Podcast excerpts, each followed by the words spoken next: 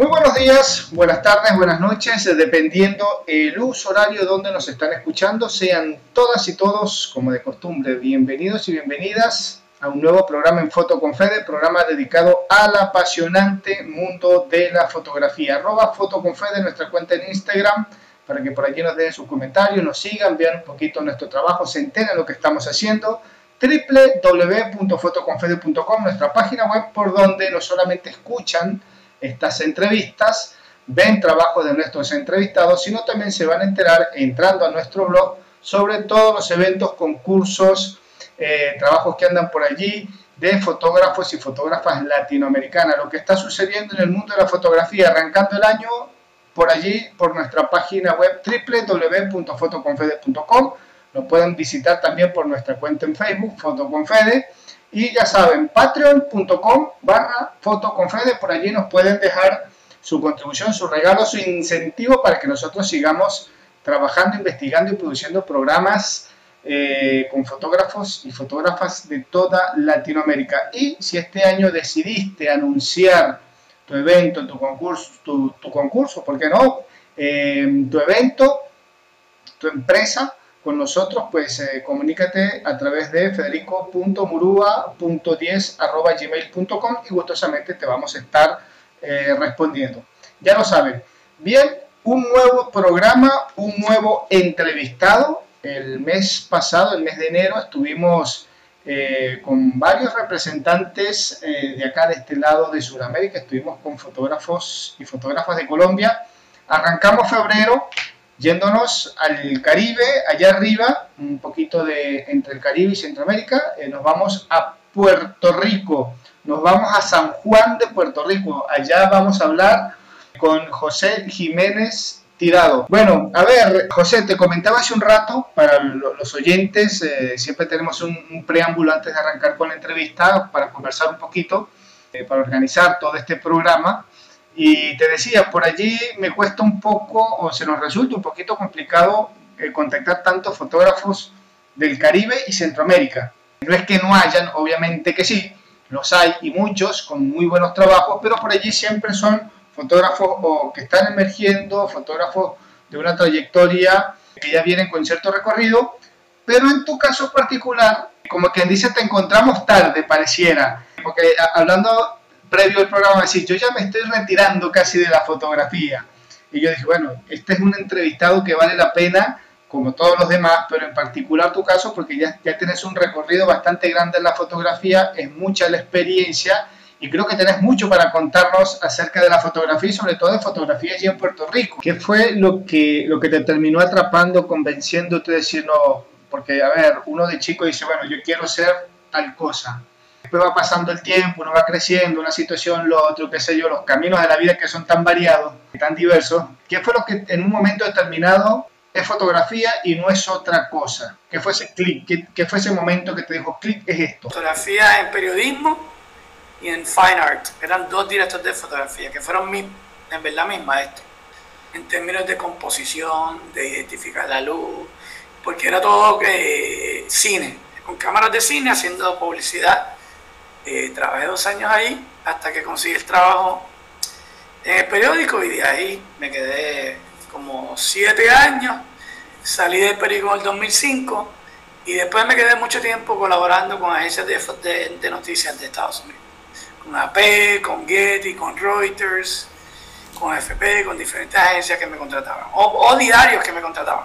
A ver, eh, la verdad son historias muy interesantes para decir, bueno, arrancaste en el mundo de la fotografía realmente con trabajos documentales de, mucho peso y que hoy, incluso hoy en día, en el 2024, por allí, para alguien que esté empezando, que quisiera empezar en el mundo de la fotografía, tendría que mm, manejarse muy bien y decir, bueno, eh, es como que algo demasiado avanzado para, lo que, para el nivel que tengo Realmente son apuestas grandes que uno hace por allí en el mundo de, en el mundo de la fotografía o en cualquier otro trabajo, empezar ya con, con decir, porque no es el típico inicio de un fotógrafo que dice, bueno, yo empecé como asistente de, en el periódico entré como ayudante de, entonces poquito a poco me fui, no, directamente con la cámara y ya te fuiste a la calle hacer este tipo de fotografía de proyectos que realmente no todo el mundo en sus comienzos se anima a hacer. Ahora José, te saco un poquito de la calle allí en, en Puerto Rico. Me comentabas, estuviste cubriendo eventos fuera de Puerto Rico a nivel internacional, eventos que son realmente que tuvieron trascendencia a nivel mundial por su, por su impacto, por, por lo que representó socialmente, por lo que representó en algún momento lo natural, incluso los cambios climáticos que tenemos hoy en día en el mundo, etcétera. Vamos a tratar de, de, estructurarlos un poquito eh, para ver cómo sale. Me hablaste que estuviste en la guerra de Irak, que no siempre tengo la oportunidad de conversar con fotógrafos que me dicen yo estuve en la guerra de o en la guerra tal o tal o cual. ¿Qué es para un fotógrafo de Puerto Rico? Digo Puerto Rico porque estás ahí en Puerto Rico, sos puertorriqueño pero primero, ¿cómo se llega a cubrir en aquel momento la guerra de Irak? ¿Y qué es para un fotógrafo de Puerto Rico tener, no sé si es el término adecuado, si cabe, me disculpan los oyentes si, si no es, pero esa distinción de decir, yo estuve cubriendo la guerra de Irak, por ejemplo, como fotoperiodista o como fotógrafo. Eh, ¿Qué representó eso en tu carrera, para ti como persona? ¿Cómo influyó en tu, en tu trabajo fotográfico? Mira, yo me fui a la guerra de mis vacaciones con mis ahorros. Nadie me contrató. Y yo trabajaba en un diario. De hecho, yo perdí mi trabajo en mi segundo viaje a Irak. No pude salir a tiempo y me despidieron de mi, diario que llevaba siete años. Ah, Pero, mira, yo, yo, lo que hablaste de mi comienzo, de que yo desde chiquito empecé en un trabajo documental, que no todo el mundo se lanza a eso. Después, yo escuché una cosa y lo, te quiero decir porque esto es bien importante que la gente lo escuche. Yo fui a un seminario que eh, se llama el Workshop, el seminario de Eddie Adams. Eddie Adams, ¿sabe quién es? El fotógrafo que hizo la foto de Vietnam, de que le están tirando, le pegan un tiro en la cabeza al Vietcong. Eddie Adams compró una finca en Nueva York y todos los años hace un workshop de gratis a jóvenes que no trabajan en diario o estén tres años o menos en un diario. Y a ese workshop van los mejores fotógrafos del mundo, los mejores editores del mundo. Pero yo tuve la suerte que yo fui en el aniversario número 10. Allí estuvo James Nackway, estuvo los Turley Brothers, los dos hermanos Turley. Estamos hablando de los mejores, de los mejores. Estuvo el editor, el jefe de fotografía de AP del mundo, el editor de fotografía de National Geographic, del New York Times, de Sports Illustrated, del Washington Post, del Los Angeles Times, eh, este, el editor de fotografía de New York Times Sunday Magazine, todos los fotógrafos prácticamente todos eran ganado, ganadores de WordPress o de Pulitzer. Sin embargo, la primera charla la dio un editor, porque es mucha charla y por la tarde va y toma fotos. La primera charla fue la más importante. Y fue básicamente lo que yo hice cuando comencé con los editores. Y el, básicamente lo que la persona dijo fue, si alguna vez quieres ser fotoperiodista, y quieres soñar ser fotoperiodista, sueña en grande. Si no, quédate en tu casa. No pierdas el tiempo. Los límites te los pones tú en tu cabeza. Pero si quieres ser fotoperiodista, de verdad, de verdad, no te puedes poner límites. Para ponerte límites, quédate en tu casa. No me vas a perder el tiempo a mí como editor y no te a perder el tiempo a ti. Entonces, volvemos ahora a lo de Irak.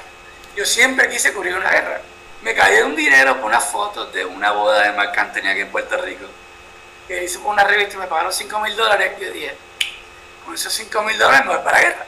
Me fui a la guerra, fui el primer año con, sin cámaras digitales, sin una asignación. Fui simplemente a ver lo que era una guerra, sin saber nada. Nunca había estado en una guerra.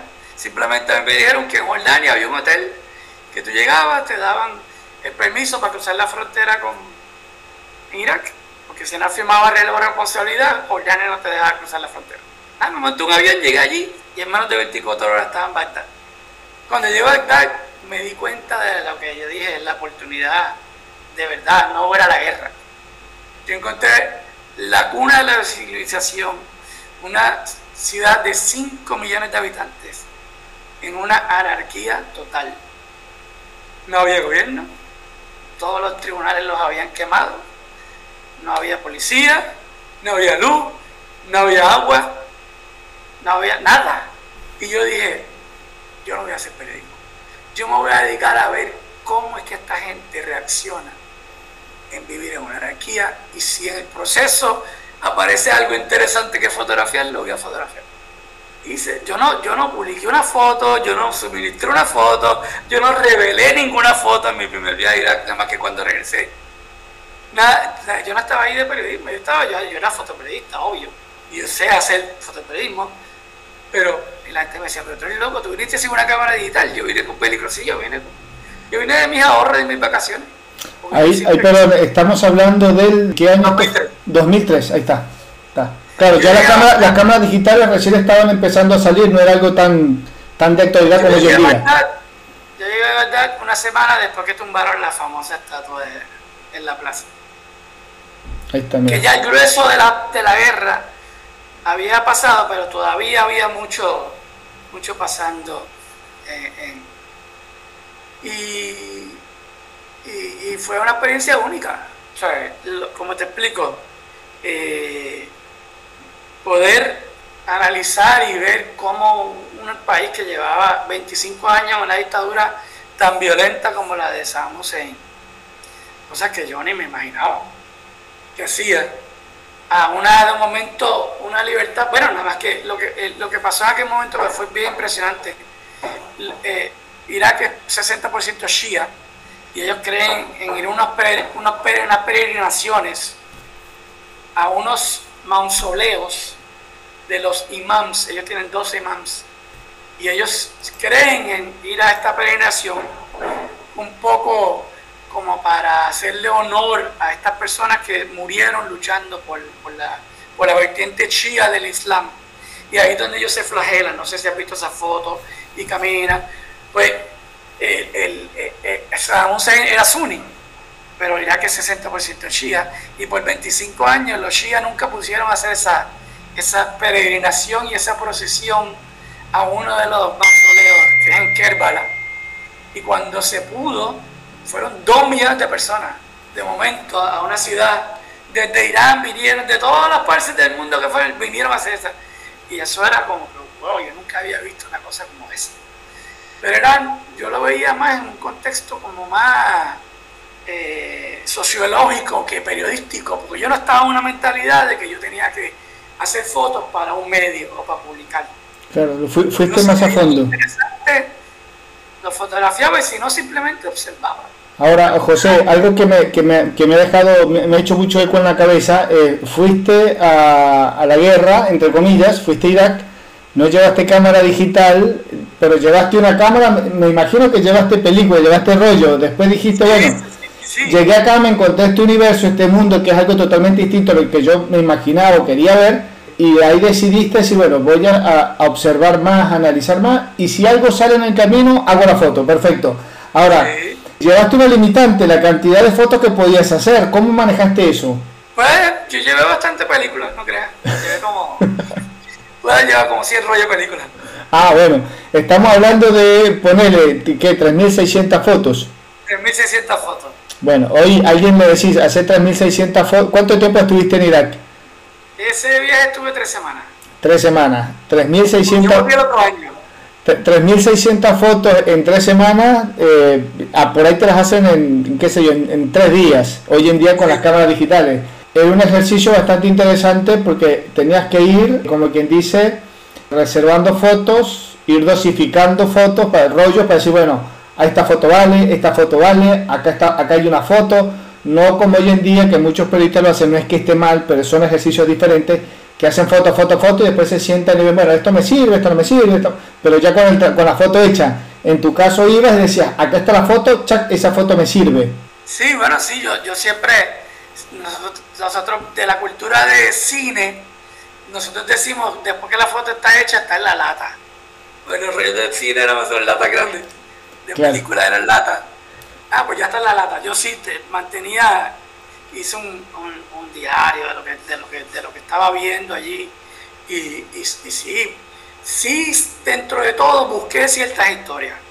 Cuando apareció en la primera fosa común de los desaparecidos de Saddam Hussein, que apareció en una fosa común cementerio en la de Abu Ghraib, donde fueron las fotos famosas aquellas de todos aquellos prisioneros que fueron, los abusaron que le violentaron sus derechos, eh, en la foto famosa aquella, eh, eh, pues fui a la cárcel, fui al cementerio, yo visité un orfelinato, sí, dentro de algunas cosas yo busqué unos temas, pero no había una agenda, no había una...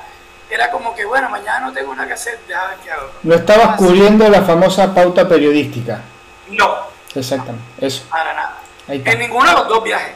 En ninguno de los dos viajes. ¿Y por qué fui a segunda? Porque cuando regresé, en el primer viaje visité un orfelinato, que eran 100 niños que eran enfermos mentales. Regresé a Puerto Rico, hice una exhibición y pude recaudar 17 mil dólares para el orfelinato.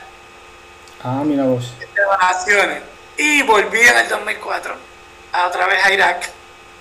Ahí un poco la guerra había, había cambiado bastante porque ya era más, eh, era mucho lo, lo, lo, ¿cómo se llama? La resistencia que hubo, con mucho con, con los IDs, con, con las bombas en las carreteras, con las milicias chias que se generaron.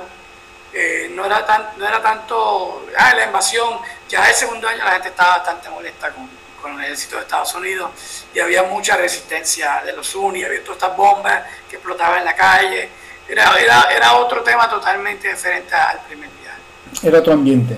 El segundo viaje fue que me logré ganar el WordPress Photo. Y ya, ya vamos a hablar de eso, vamos a hablar de eso. Eh, nosotros estamos con José Jiménez Tirado, para quienes por allí recién se enganchan o no llevan el hilo de la conversación, fotógrafo de Puerto Rico, eh, estamos conversando con él en esta tarde-noche Estamos despidiendo el primer bloque. Ya vamos a la segunda parte de esta historia, al segundo bloque, donde vamos a estar hablando de ese segundo viaje, ese premio WordPress Photo, donde por allí también tenemos algo pendiente. Comentaste algo del 11 de septiembre que estuviste allí, la visita al Papa Juan Pablo II, nada más y nada menos que a Cuba, y un poquito más de información que tenemos por allí. No se vayan, si disfrutaron de esta primera hora, el primer bloque, no primera hora, primer bloque del programa, eh, quédense porque el segundo va a estar mucho mejor. Ya saben, www.fotoconfede.com, nuestra página web, por donde nos van a seguir, nos pueden seguir, enterarse de lo que está sucediendo, los eventos, concursos, eh, premios a nivel de fotografía, así que mm, ya lo saben eh, www.fotoconfede.com, arroba fotoconfede, nuestra cuenta en Instagram. Y si nos quieren dejar algún aporte, alguna ayudita para que sigamos produciendo este trabajo, este proyecto, este eh, programa, patreon.com barra fotoconfede. Por allí lo pueden hacer. Ya volvemos.